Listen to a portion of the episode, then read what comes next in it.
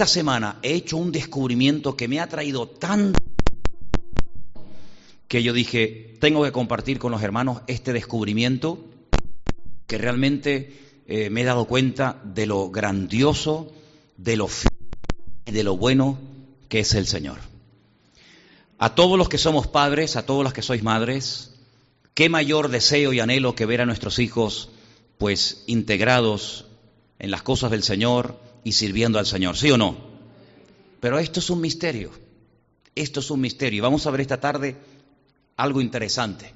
¿Cómo es posible que en un ambiente corrupto, moral, de división, de discordia, de peleas, de mentira, de maldad, puedan crecer hijos tan sanos y que amen tanto al Señor? Es un misterio. Un ambiente donde se predica la palabra, se ora, la palabra de Dios es la base, salgan hijos tan rebeldes y tan torcidos. Es increíble.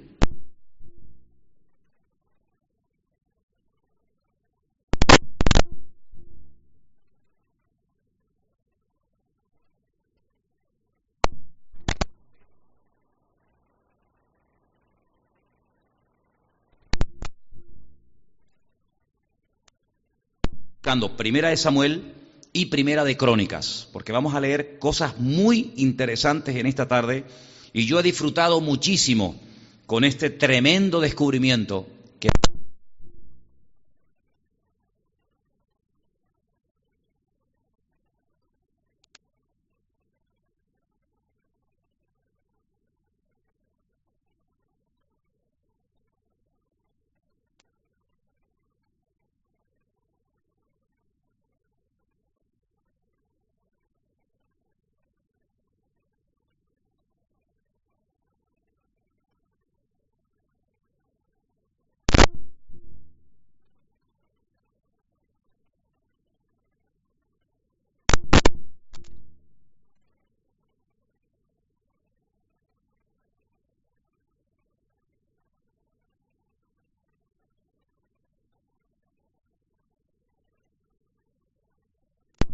hablar hoy a través de su bendita palabra. Primera de Samuel capítulo 8 del versículo 1 en adelante arranco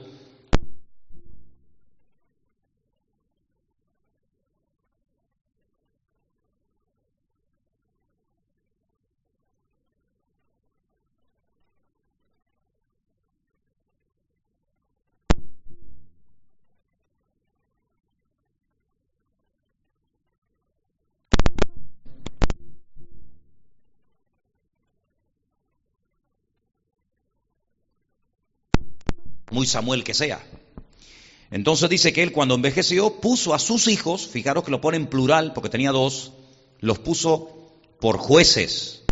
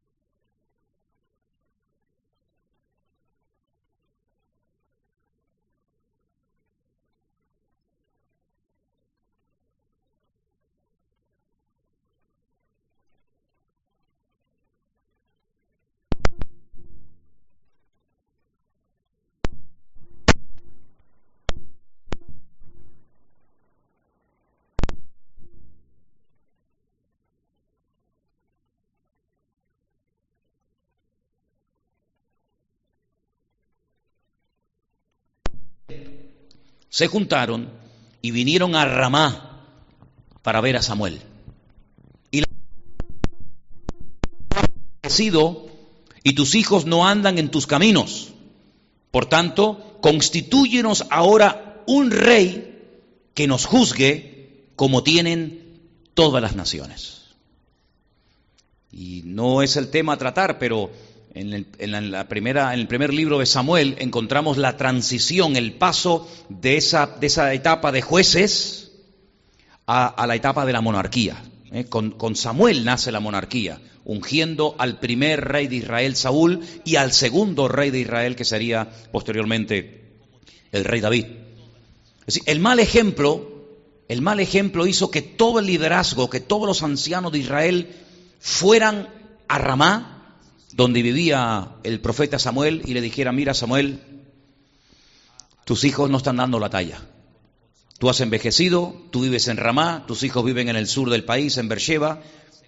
Yo lo, no sé, eso es lo que no, lo que no puedo asegurar con 100% de seguridad, si Samuel sabía la mala conducta de sus hijos y lo permitía, o debido a la distancia y a la vejez, no se enteraba de lo que estaba pasando pero sí llega un momento en el que ya es consciente de lo que está ocurriendo. Dicen, tus dos hijos sí tienen nombres muy bonitos. Todos sabemos que a Samuel no le hizo ninguna gracia la propuesta, ninguna gracia. Les habló acerca del error que estaban a punto de cometer. Les habló acerca de los problemas que traería al salir de la cobertura de Dios a ponerse bajo la cobertura de un rey humano. Les habló acerca de cómo se dispararían los, impuestos, cómo tomaría el rey a sus hijos y los convertiría en soldados, etcétera, etcétera, pero no hubo manera. No había manera. Estaban empeñados en tener un rey y vivir como las demás naciones. Qué tremendo error cometemos cuando pensamos que nosotros podemos vivir y peinarnos y hablar y vestirnos y, caminar y actuar como las demás personas que no tienen al Señor. Gravísimo error cometemos. Dijimos hace unas semanas atrás que la palabra santo también se puede traducir por la palabra diferente, ¿os acordáis? Nosotros somos gente diferente. Nuestras costumbres, nuestro estilo de vida, nuestra forma de hablar, nuestra meta, nuestros objetivos, es totalmente diferente. El Señor dijo, por eso la gente os va a perseguir. Por eso la gente va a ir en contra de vosotros, porque también fueron en contra de mí. Pero lamentablemente ni hubo un cambio en Joel y en Abías, no rectificaron, no dijeron, oye, que nuestra mala conducta ha salido a la luz y ya todo Israel sabe lo malo que somos, no cambiaron, sino ellos siguieron en su, en su línea, ni tampoco Israel recapacitó acerca del error de dejar a Dios para nombrar un rey de carne y hueso. Lo que me llama poderosamente la atención es que Samuel, Samuel de chiquitito, fue criado en un ambiente de corrupción moral y espiritual. ¿Os acordáis? Dice la Biblia que su madre, Ana, una mujer durante muchos años estéril, que no podía dar a luz hijos, fue un día a la presencia del Señor y oró, y el sacerdote Elí hasta pensaba que estaba ebria, pensaba que estaba borracha, porque dice que ella movía los labios pero no se oía lo que decía. Dice literalmente, no se oía su voz. Y yo subrayé esa expresión. Está precisamente, si la queréis buscar un momentito conmigo, en el capítulo 1, versículo 13. Ana oraba, hablaba en su corazón, solamente se movían sus labios y no se oía su voz. Hay momentos cuando es mejor mm, que no se oiga tu voz. Y hay momentos cuando es bueno que se oiga tu voz. La Biblia nos enseña en Eclesiastés capítulo 3 que en la vida hay un tiempo para cada cosa, un tiempo para hablar y un tiempo para callar. Ana estaba dolida, Ana estaba triste, porque en aquellos tiempos se consideraba que una mujer estéril era una mujer bajo la maldición, bajo el juicio divino, y ella no quería hablar, solamente hablaba y dirigía su oración delante del Señor. Y dice que no se oía su voz ni cuando oraba, y por eso dice que la tomaron por ebria. Y dice la Biblia que el Señor oyó su oración, ella derramó su alma delante del Señor. Y Dios oyó su oración. Pero ella hizo un voto. Y fue coherente con lo que le prometió al Señor. De ahí que decimos, porque es bíblico, mejor es que no prometas a que prometas y luego no cumplas. Ella dijo, si tú me haces a mí feliz y tengo un hijo varón, yo lo dedicaré a mi Dios todos los días de su vida. Y efectivamente así fue. Nació su hijo, un milagro, Shemuel, oído por Dios, Samuel, y cuando ya es destetado, siendo un chiquitín, se lo deja al sacerdote Elí, cuyos hijos eran terribles, pero terribles. Si los hijos de Samuel eran corruptos, los hijos de Elí eran mil veces peor. Y en ese ambiente de corrupción, Ana se atreve a dejar a su hijo pequeñito porque se lo había prometido al Señor. Todo el mundo sabía que los hijos del sacerdote Elí se acostaban por la noche en el tabernáculo con las mujeres de Israel. Todo el mundo en Israel sabía que los hijos del sacerdote Elí eran hombres perversos y corruptos, abusadores, gente que hacía cosas terribles. Y dice la Biblia que por eso murieron los dos el mismo día, por castigo divino, porque se tomaban a la ligera el ministerio, porque pecaban dentro de la, de la, misma casa de Dios, porque vivían una vida de libertinaje y el Padre nunca les llamó la atención. Y todo el mundo lo sabía, incluso Ana, pero Ana no dijo, no, yo en ese ambiente no dejo a mi hijo. Es que eso no fue lo que tú dijiste al Señor. Tú dijiste que ibas a dejar a tu hijo en la casa del Señor independientemente de cómo fueran los demás. ¿Por qué tenemos a veces que esperar al apoyo de los demás para ver qué hago yo o qué dejo de hacer? ¿Cuándo nos enseña el Señor en su palabra? Me da igual si es en el Antiguo o en el Nuevo Testamento. ¿Cuándo el Señor nos enseña que nuestro punto de referencia es lo que hagan los demás? ¿Cuándo? ¿Y dónde? Jamás. Nuestro punto de referencia no es, bueno, si fulanito dice sí, yo también digo sí. Si fulanito dice no, yo también voto que no. ¿Cuándo la Biblia nos enseña que nuestra referencia es la opinión de los demás? No podemos vivir con la opinión de los demás, ni con su crítica ni con su aplauso. Tenemos que vivir con el respaldo divino, que es lo que realmente marca la diferencia en nuestra vida. Ella podía haber dicho, bueno, yo había prometido, ¿verdad?, a mi hijo dejarlo en, el, dejarlo en la casa de Dios, dejarlo con Elí, pero con, con, este ambiente no, yo, de, ni loca. Ella se fió de Dios. Ella sabía que si Dios le dio ese hijo, Dios se iba a encargar de cuidar a ese hijo. Y Samuel fue criado en un ambiente pero terrible, hermanos, ¿eh? de verdad terrible. La Biblia dice que Dios al niño Samuel, cuando era pequeñito, lo despertaba durante la noche, le revelaba palabras proféticas, le revelaba lo que iba a pasar en el futuro con Elí, con sus hijos. Y dice la Biblia que él oía y hablaba con el Señor de una forma tan clara y tan directa y dice que nunca, nunca esos sacerdotes, Elí y sus hijos, nunca habían oído la palabra del Señor. Pero hay una expresión, un hebraísmo que dice que Samuel nunca dejó caer a tierra ni una sola palabra del Señor. Y en ese ambiente de inmoralidad, en ese ambiente de corrupción, en ese ambiente de perversión, fue donde se crió Samuel. Así que vemos cómo en un ambiente malo puede nacer un hijo bueno. Y cómo en un ambiente cargado y malo y pésimo y terrorífico, el Señor puede guardar a aquellos que confían y ponen su mirada en nuestro Dios. Sin embargo, después Samuel, cuando es mayor, dice que sus hijos eran terribles, hasta el punto que el pueblo no los quería, porque su testimonio era pésimo. Así que por eso dije al principio que es un misterio que a veces en un ambiente corrupto nazca una persona y se levante una persona tan diferente y tan santa y magnífica como fue Samuel, o en un ambiente de, santidad y de palabra y de bendición, nazcan y se comporten hijos peor que los inconversos. Las dos paradojas, las dos caras de la moneda se dan en la vida de, Samuel y en la vida de Elí. Pero lo que yo descubrí esta semana fue algo que me impactó tanto y me trajo tanta alegría, porque uno de los hijos de Samuel, hemos leído en el capítulo 8, que uno de sus hijos se llamaba Joel, Joel, el Señor es mi Dios. Y mira tú por dónde, mira tú por dónde, que el hijo, el hijo de Joel, es decir, el nieto de Samuel,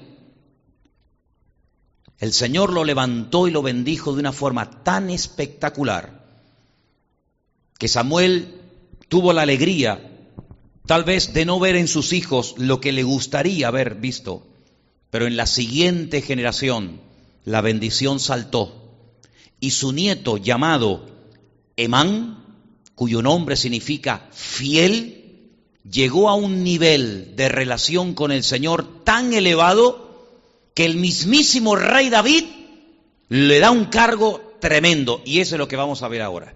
Nos vamos a Primera de Crónicas, capítulo 6, verso 33. Primera de Crónicas 6, versículo si queréis podemos leer, arrancamos desde el versículo 31. Preste atención. Vamos a hablar del nieto de Samuel, es decir, Emán, cuyo nombre significa fiel. Estos son los que David puso sobre el servicio de canto en la casa del Señor después que el arca tuvo reposo. Estos son los que puso David. Asignó cargos, asignó puestos y él nombró a personas para que ocuparan esos puestos. Y dice el verso 32, los cuales servían delante de la tienda del tabernáculo de reunión en el, en el canto. Hasta que Salomón edificó la casa del Señor en Jerusalén, después estuvieron en su ministerio según su costumbre. Sabéis que en la época de David no había templo, pero había una carpa, y debajo de esa carpa David hizo que trajeran el arca de la alianza y la pusieron debajo de la, carpa, hasta que el templo es levantado y construido en los tiempos del rey Salomón. Y dice el verso 33, estos pues con sus hijos ayudaban. De los hijos de Coat, el cantor, Emán.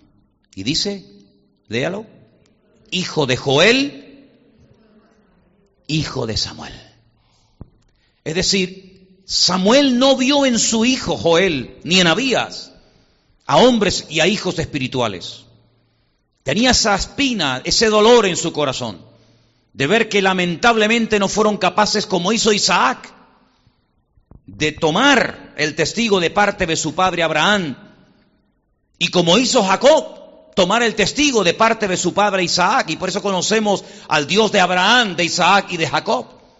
En este caso no podemos hablar del Dios de Samuel, de Abías y de Joel, sino que hay como algo que se rompe, no porque verdaderamente es lo que Dios quería, sino porque Dios a veces pues respeta la individualidad y las malas decisiones de la persona, pero no por eso se corta el plan, no por eso se corta la bendición.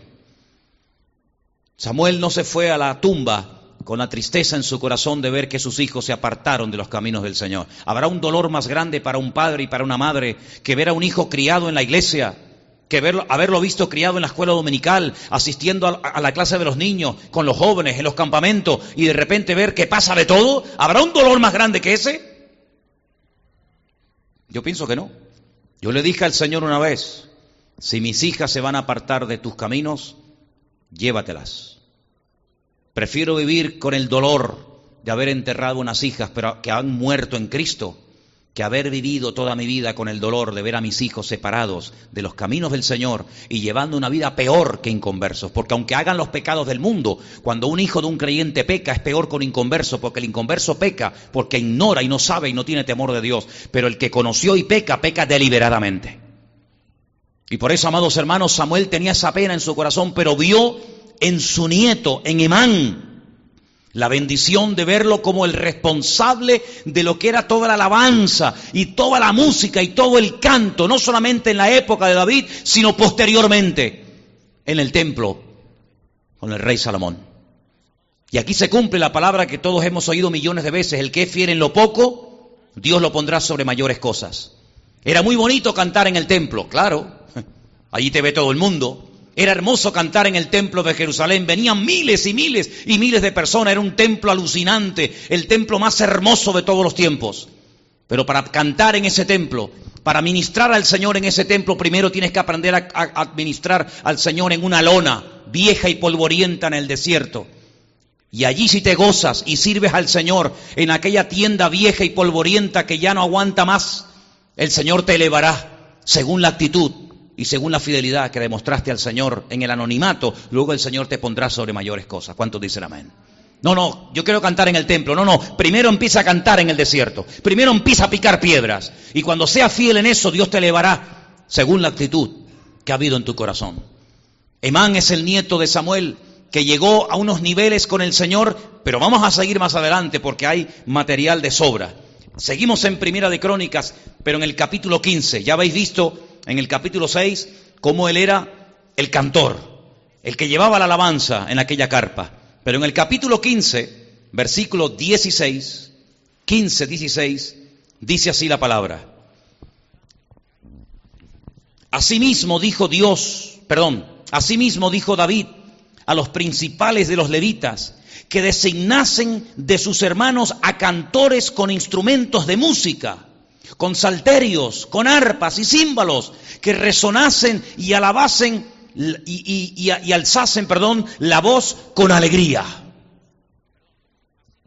Eso es lo que Dios quería y eso es lo que Dios quiere, que entre su pueblo haya voz de júbilo y de salvación, panderos, salterios, todo tipo de instrumentos, todo lo que respira, dice el Salmo 150, alabe al Señor. Dijo David, designen, nombren hermanos, cantores, con instrumentos de música. ¿Qué importancia le dio David a la música, a la alabanza en el Señor? Yo siempre he dicho, ¿quieres ver el nivel espiritual de una persona? No le preguntes cuántos versículos sabe. ¿Quieres ver cómo verdaderamente una persona ha madurado en el Señor? Mira cómo alaba a Dios. Esa es la identidad. El Señor no viene a buscar a cabezones que saben un montón de la Biblia.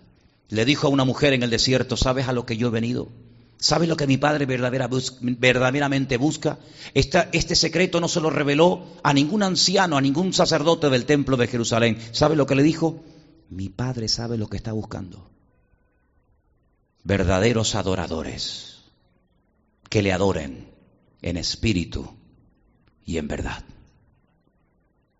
De la Biblia se puede saber muchas cosas, pero obsérvalo cómo alaba a Dios. Obsérvalo cómo canta. Obsérvalo cómo se derrite en la presencia del Señor, que se le hace corto una hora de alabanza y dice, ¿ya, ya, terminó? Eso es lo que Dios busca. Todo lo demás son pamplinas. Todo lo demás queda muy bonito, muy interesante. Pero cómo alaba a esa mujer, cómo alaba a ese joven, cómo adora esa iglesia al Señor. Ahí ves el nivel de una congregación que se desconecta de sus problemas, que se desconecta de su propia vida y comienza a conectarse con la fuente y comienza a alabar al Señor y llega como Pedro y, le dijo al Señor, Señor, yo no me quiero ir de aquí. Hagamos una casa, hagamos una enramada. Yo me quiero quedar aquí porque aquí es donde yo me conecto contigo, aquí es donde yo bebo, aquí es donde yo alimento mi alma. Por eso siempre digo, qué tremenda desgracia una iglesia que no sepa alabar y adorar a Dios. Hay creyentes que cuando llega un tiempo de adoración no saben ni qué hacer. Se sienten incómodos, se sienten raros. ¿Qué hago? ¿Levanto las manos? No, porque me pesan cada una mil kilos. No las levanto, quedo en evidencia. ¿Me muevo? No me muevo. No saben moverse. ¿Saben por qué no saben? Porque no le han dicho al Señor, enséñame a alabarte y adorarte. Yo no sabía predicar. Yo era tartamudo, por si ustedes no lo sabían. Yo tenía un problema de tartamudez terrible en mi vida. Yo no sabía cantar, yo no sabía predicar, yo no sabía adorar, yo no sabía tocar la guitarra, yo, era un cero a la izquierda. Yo he sido expulsado de todos los colegios donde he estudiado. Porque me negaba, me negaba a entrar por el aro. Pero le dije al Señor, enséñame a adorarte. Enséñame a, adorar a mi Dios, a expresar mi gratitud al Señor. Y Dios me enseñó. Y Dios me ha dado cántico nuevo y, puedo cantarle y cantarle y cantarle y cantarle al Señor por horas si no me canso. Y eso es lo que David le enseñó al pueblo. Sí, mucha, mucha teorá, mucho, mucho mandamiento, mucho sacrificio, pero no sabéis adorar a Dios. ¿Por qué Él trae públicamente el arca por las calles? ¿Y por qué Él se pone a danzar para que sepan cómo se hace? Yo soy tu ejemplo, imíteme a mí. Claro, su mujer no quería entrar en ese movimiento, para ella era perder la compostura. Era más importante para ella mantener la compostura que entrar en la presencia del Señor. Y David le dijo, yo he danzado públicamente para mi Dios y que te quede bien claro que lo volveré a hacer.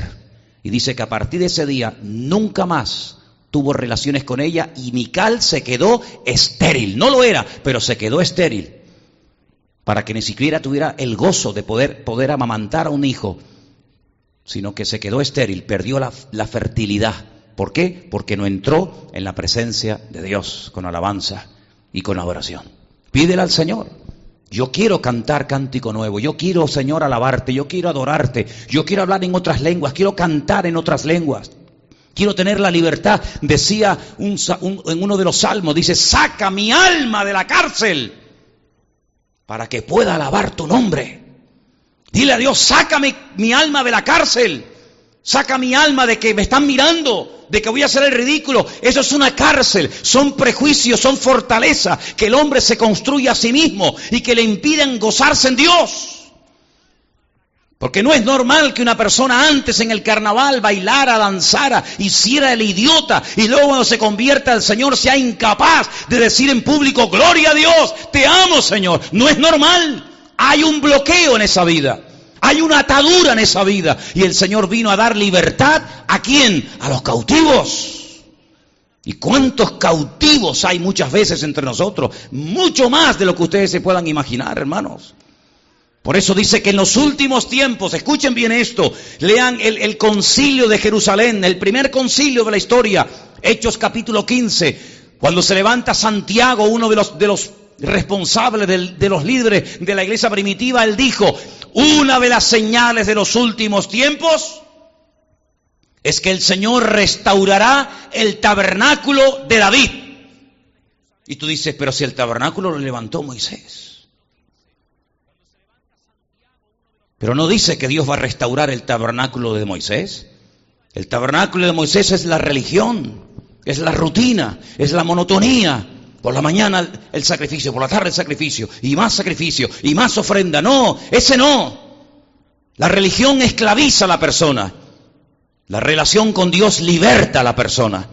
Y dice que en los últimos tiempos Dios iba a restaurar el tabernáculo caído de David. ¿Y cuál es el tabernáculo de David? La alabanza, la oración, el júbilo, el gozo. El mundo, hermano, se queda impactado y sorprendido cuando ve a un pueblo con necesidades, con luchas, con, con hijos inconversos, con enfermedades, con problemas y en plena crisis, pero que alaba y canta al Señor. ¿Cuántos dicen amén? Al Señor, al mundo no le sorprende que tú lleves un pescadito en la parte de atrás de tu coche. La gente ni sabe lo que es eso, ni sabe lo que es eso. Pescadito ahí.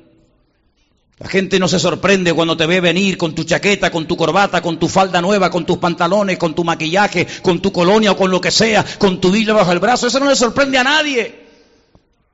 Lo que le sorprende al mundo, y nos lo dicen, ahora que estoy viviendo otra vez en el barrio, y son los comentarios del bar, son los comentarios del de la tienda de al lado. Lo que le sorprende al barrio es decir, pero ustedes mira que cantan, ¿eh? Están siempre alegres, ¿eh? El otro día una señora lo comentaba aquí, Coincidimos con ella y nos dice, no, yo vivo en la calle Garcilaso de la Vega. Digo, ay, yo también. Y me dice la señora, ¿sí? ¿Dónde vive usted en Garcilaso de la Vega? Digo, yo vivo enfrente de la iglesia evangélica. Y me dice, ah, la iglesia evangélica. Dice, esos que siempre están cantando. Dice, rezar creo que rezarán poco, pero mira que canta esa gente, ¿eh?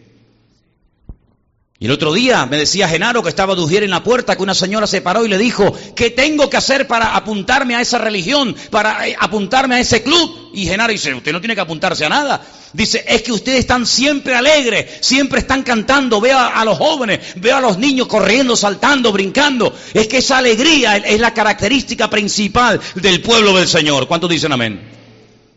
No podemos perder nunca eso, porque entonces aquí nos vamos a aparecer.